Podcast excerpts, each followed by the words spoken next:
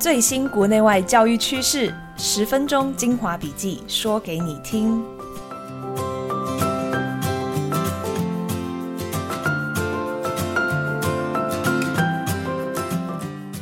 Hello，大家最近好吗？欢迎收听十月九日的翻转教育笔记，我是今天的主持人，亲子天下媒体中心资深记者潘乃馨。时序进到秋天，天气慢慢从热转凉，温度的变化很容易带来情绪的波动。再加上一年即将迈向尾声，秋天也是不少人试图回顾过去一年，希望可以收藏好事，放下坏心情的一个季节。这个世界心理卫生联盟还把明天，也就是十月十日国庆日，定为世界心理健康日。提醒大家照顾身体之余，也别忘了多关照自己的心。也邀请大家思考自己多久没有倾听自己内心的声音，有多久没把心里的话好好说出来了呢？这几年教学现场的变化很大，家长就算没有空请假到学校，也能够随时透过一通电话或是一则 LINE 的讯息来表达他们对学校和老师的看法。而当老师和学生意见不同的时候，家长也比较倾向。相信自己小孩的表述，然后质疑老师管教过当。但是当老师又很无奈，决定不要再插手多管学生的时候，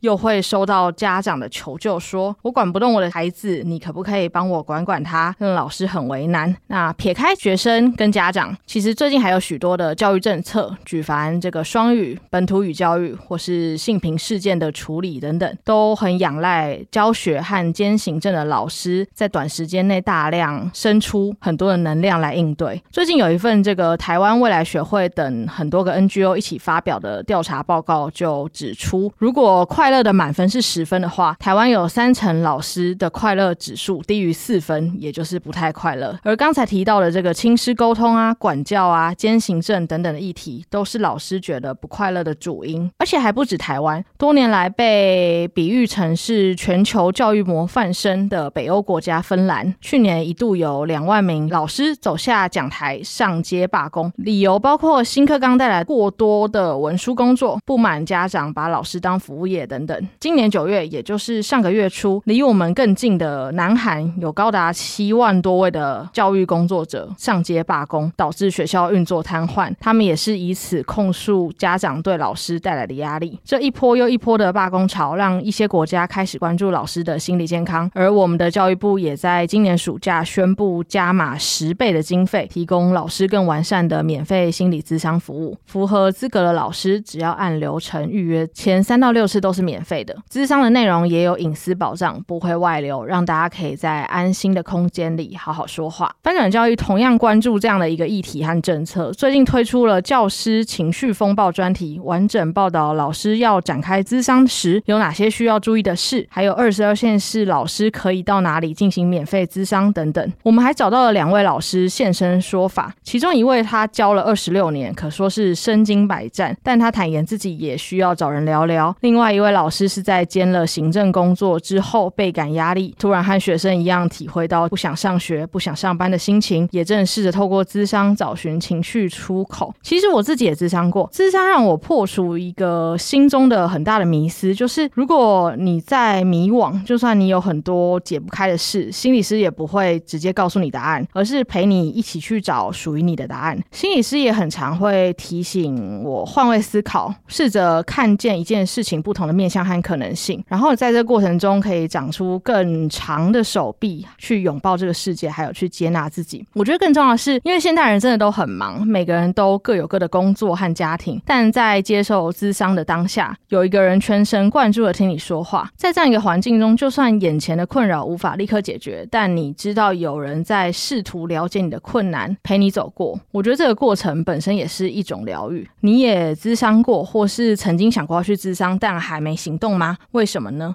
邀请你留言分享自己的经验和看法。而在还没空咨商，或是还没预约到咨商的过程中，翻转教育也整理了五十二条老师专属的情绪急救 OK 绷，在你负面情绪突然来潮时，能够及时纾压。这些都是真人实测有效的做法。如果用了觉得无效，那就邀请你分享自己觉得有效的做法，让辛苦的老师们都能够快乐一点。而事实上，不止老师，学生好像也不太快乐。九月是很多国家这个开学的月份，但日本曾经有一个统计，他们的青少年最多人选在九月一号，也就是他们第二学期的开学日轻生。那进一步探讨他们轻生的原因，会发现一大部分的学生是因为在学校遭到霸凌，谈到上学就很恐惧，最后不幸走上绝路。不止日本，根据联合国的整体报告，亚洲每三个学生就有一个人表示自己曾遭到校园的暴力或霸凌，而遭遇霸凌的学生最常发生在十岁，也就是国小四年级左右的年纪。那台湾的校园霸凌通报件数也是逐年在攀升，最近三年每年都超过一千件，去年其实已经高达一千九百四十二件，创下新高，也已经接近两千件了。而这个月，也就是十月，刚好是国际反霸凌月，不少国家又重新讨论霸凌这个古老议题的新的解方，比如法国的教育部最近又抛出了一个新制主。张说，如果这个霸凌已经发生成立了，那主管机关可以要求这个霸凌别人的加害同学转学，而不是像过去变相被迫受害者要离开他原本的学校。但似乎有更多人认为，在反霸凌这件事情上，一个老师把班级经营做好，可能比政府实施的各种政策都还要更有效而直接。尤其现在刚开学，如何让班上同学认识彼此，不要把负面标签贴在别人的身上，其实都很仰赖老师的带班经验和技巧。同样有老师很苦恼，自己明明就是在管教学生，也许严格一点，但结果被反而指控是霸凌。那到底要如何分辨管教和霸凌的界限？真的不幸被。指说是霸凌，又有哪些自保和求救的管道？而亲子天下今年九月出版的季刊就以霸凌为主题，里头花了将近八十页的篇幅，仔细讨论霸凌的成因、解方，以及遇到校园霸凌时，老师可以做哪些事，将冲突转化为和平。季刊资讯请见节目资讯栏，分享给大家参考。最后来聊一个比较轻松光明的消息：这个日本的东京近期为了统整各个部门有关儿童的政策，并提供第一线儿童的声音，让大家知道设立了这个儿童政策联络室。而这个单位上上个月专程远道来台湾，他们去参访台湾的实验学校，像是新北市乌来的种子实验小学、无界塾，还有诚志教育基金会的 KIST 平林实验国中等等。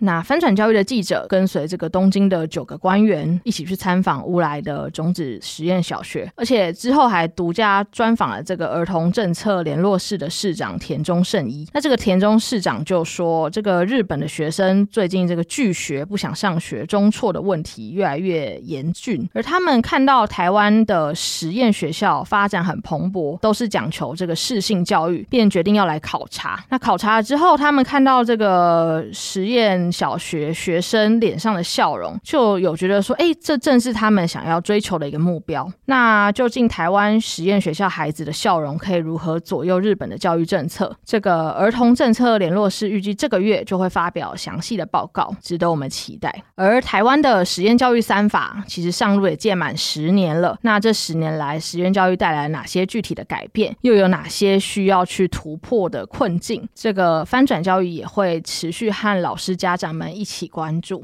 好啦，以上就是今天的翻转教育笔记，非常感谢收听。如果想了解更多教育新知，欢迎订阅翻转教育 Podcast，还有翻。转三六五全站畅读方案，就能收到更多讯息。翻转教育 Podcast 从班级经营到教学方法，帮助你全方位增能。如果你喜欢我们的节目，请在 Apple Podcast 和 Spotify 给我们五星好评。那就下次见喽，拜拜。